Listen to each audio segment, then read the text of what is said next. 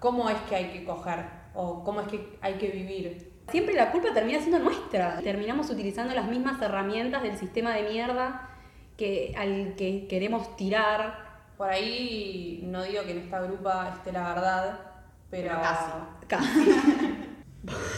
Empezamos. Cerraba ahí. Listo.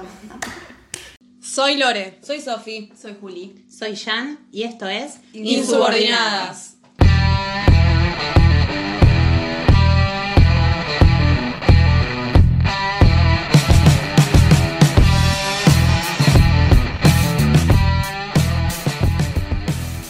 A todos y a todas, ¿cómo andan? Quinto episodio. En esta oportunidad vamos a estar, vamos a mencionar el nombre primero, que es, eh, le pusimos entre todas la marca de la gorra, y vamos a tomar en realidad un, un tuit de Mercedes Morán, una actriz argentina que eh, fue en marzo de este año, o del año sí. pasado, de este año, lo voy a pasar a leer.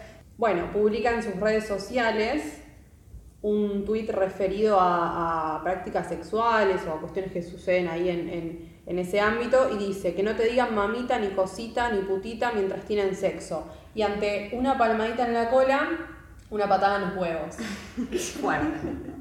Fuertes Sí. declaraciones. Sí, sí, sí, sí, sí. Pero bueno, en realidad a nosotras, eh, a partir de discutir esta, esta situación hace unos días, nos surgió como la nos surgió como la necesidad de abordar un poquito esta idea del feminismo yuta, que particularmente en nuestro país y con la llegada o, la cuarta ola, podemos decir, del feminismo que, que- que nace en el 2015 a partir de la, cantidad de femicidios que teníamos en nuestro país y que seguimos teniendo y que es ahí donde empieza a tomar como mayor fuerza. Eh, y bueno, en eso la, multiplicación y la, y la, sí, de- e interpretación también de los feminismos, bueno, hay como una pata bastante dura que creemos que un poco se vio representada, no en Mercedes Morán en particular, sino en lo que expresa, que es esto de por ahí cuestionar un poco Todo. las prácticas, todos los deseos de, de las otras. Así que bueno, nos interesaba abordar un poquito esto de qué es el feminismo yuta, o por lo menos para nosotras, poder ir charlándolo.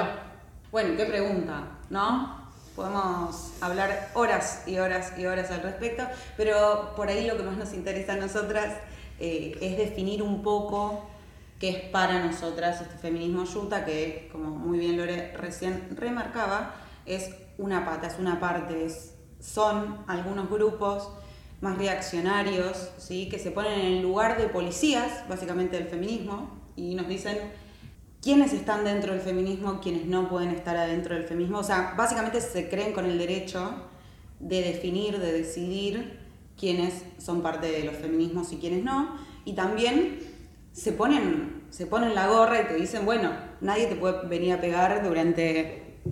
Bueno, pegar es un montón, ¿no? Pero dar una nalgada en el acto sexual cuando vos, nada, te excita, ¿qué tanto?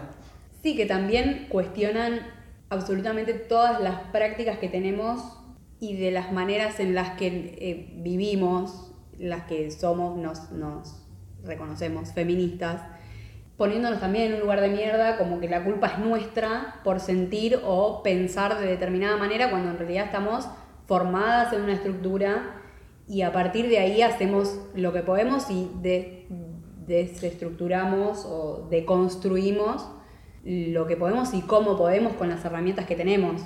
Y Sí, y es por ahí esto que dice Sofi, además de, todo eso, de que, de que es el saber que, que tiene que ver con construcciones culturales de años, pero además de eso hay algo que, que se llama como deseo o, placer que, que, bueno, ya lo hemos tocado en capítulos anteriores, pero digo, ¿por qué una se pondría a discutir el placer de la otra si, si la otra no te está contando, che, mi novio, mi pareja o, o uno con el que tuve relaciones sexuales me pegó y yo, no, o sea, capaz no es esa la situación. Eh, ¿Por qué vamos a ir a cuestionar eso? ¿no? Como la vida de, de nuestras compañeras o de nuestras amigas.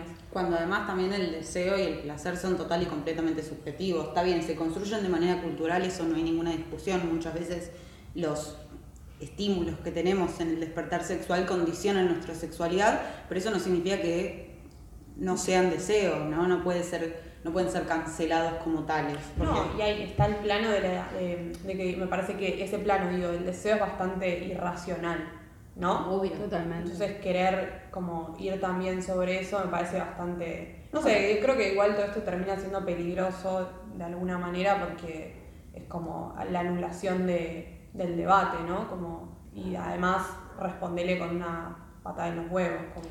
Ni siquiera es el poder eh, comunicarse, ¿no? Con el ser humano con el que estamos teniendo una relación sexual y decirle, che, mira, esto no me gusta. Como que también. No, pero aparte estamos que- hablando de prácticas acordadas por adultos. Sí. Dentro de ese marco, lo que me guste. Lo Todo. que sea, lo que me excite, lo que. Sí. Claro, ¿Por qué si me no vas a cuestionar eh, qué me tiene que excitar? Eso desde ya, pero digo, si algo en ese encuentro no te gusta, se puede comunicar, digo, no es necesario pegar una patada en los huevos a alguien. Sí, en ese sentido hay como, ¿no? Eh, millones de, de- de prácticas también para contar, ¿no? Porque hay prácticas que, que sexuales que son como muy diversas eh, y que incluyen como esto de, ¿no? Vos sos experta. Vos sos Eh. experta en, en Vos, eso. Julia, que estás en tema. No, hay millones de prácticas sexuales, pero particularmente cuando hablamos de algo más, no sé cómo decirlo, porque violento me parece violento, pero Sí, porque no es esa la claro, palabra. no sería esa la palabra. Estímulos que Eh, son golpes quizás o, o apretadita de, de cuello. Sí, hay cosas más heavy, digamos. De una. Y- pero está, existe el BDSM, que son varias, pra- o sea, es muy amplio. Eh, pero también en, en algunos casos, cuando se habla de sadomasoquismo, digamos, se acuerda con la otra persona, porque aparte si hay algo que tienen son reglas, eh, y se, se acuerda con la, con la otra persona hasta dónde sí, hasta dónde no, y se, no sé, se pueden llegar a hacer eh, cosas muy feas. No, bueno, pero. No, digo, no, pero cosas heavy. Digo, hay gente que le gusta, o que la aten, que le peguen, que lo- le quemen, que, eh, qué sé yo, Que que, lo escupan. que le, lo meen, lo que sea, digamos, podemos, lo que se nos imagine, lo que nos podamos imaginar. Y lo que no también. Sí, Claro, totalmente. y lo que no también.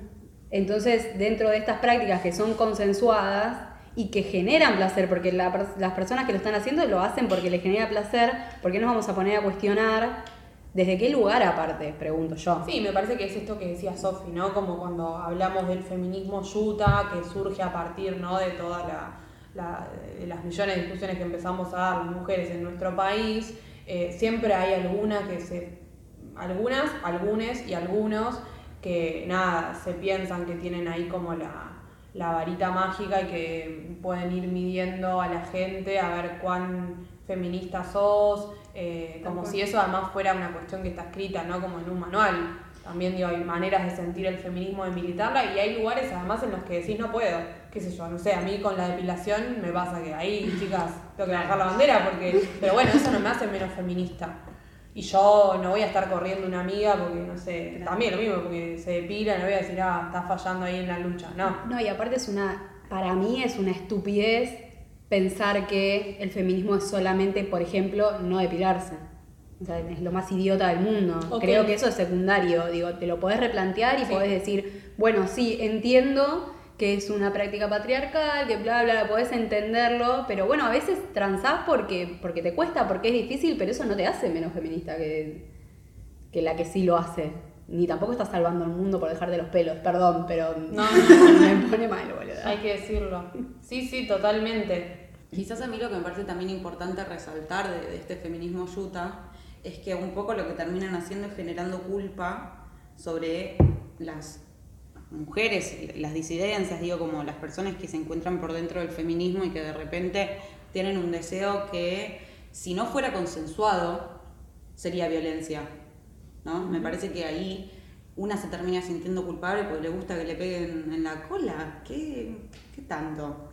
Te agarran del pelo, claro, ¿no? Una tiradita, ¿viste? Y No, y sí, que creo que lo que venimos a discutir, no sé si lo venimos a discutir, pero lo que sí nos interesa a todas, que por lo menos quede claro, es el consentimiento. Y que de eso se trata también un poco, eh, la violencia sexual, ¿no? Como se produce cuando hay un otro, una otra que no se está sintiendo cómoda, que no está queriendo acceder a, a determinada práctica, que puede ser una nalgada, que puede ser que te digan putita, que puede ser que te digan mamita, pero hacer de eso una generalidad eh, es bastante choto, porque además entonces Mercedes Morán, ah, no, o mujeres yutas, ¿cómo es que hay que coger? O cómo es que hay que vivir, Eh, tipo, eh, no sé, Claro, decime cómo entonces. Pero además te pone, esto que decía Sofi, te pone como en un lugar de que la culpa, o sea, siempre la culpa termina siendo nuestra, o no hay salida dentro del feminismo, fuera del feminismo la culpa es nuestra, por sentir lo que sentimos, por hacer lo que hacemos, por querer lo que, lo que queremos, como que eh, salgamos de ahí y terminamos utilizando las mismas herramientas del sistema de mierda que, al que queremos tirar eh, o al que queremos destruir para encima hacernos mierdas a nosotras mismas. Sí, no solo nos oprime el patriarcado, sino que el mismo feminismo nos termina oprimiendo de las mismas maneras. Es para replantearlo, ¿no? Como... Sí, es un montón. Por ahí no digo que en esta grupa esté la verdad, pero, Pero casi. Casi. vamos a decir que casi, pero por ahí eh, tenemos ahí como una, no sé si tenemos, pero por ahí podemos construir ahora una mirada respecto de lo que para nosotras es el feminismo. Yo creo que el feminismo para nosotras es un lugar de contención, es un lugar de. es un refugio donde a las compañeras hay que apoyarlas y escucharlas y no puede ser dentro de ese refugio el mismo lugar que te esté atacando por lo que pensás o sentís. Sí, saber que no es de, en este lugar entre nosotras donde se tiene que desatar como la, la, la feroz discusión, ¿no? Eh, y, y- y poder generar como la mayor fortaleza posible para que eso nos permita entre todas poder dar las discusiones que son necesarias de cara al mundo que oprime, para no decir a los opresores. Claro, pero no es con nosotras, no es entre nosotras. Creo también que, que es salvación. Para mí feminismo es Sí. salvación. Dentro del feminismo me voy a poner yo. Primero que nada nos ¿Qué se encontramos. No, pero es la salvación de, por lo menos personalmente yo lo siento así, de que fue la salvación de mí misma. Entonces, como que en ese sentido tampoco me siento capacitada como feminista para juzgar a nadie.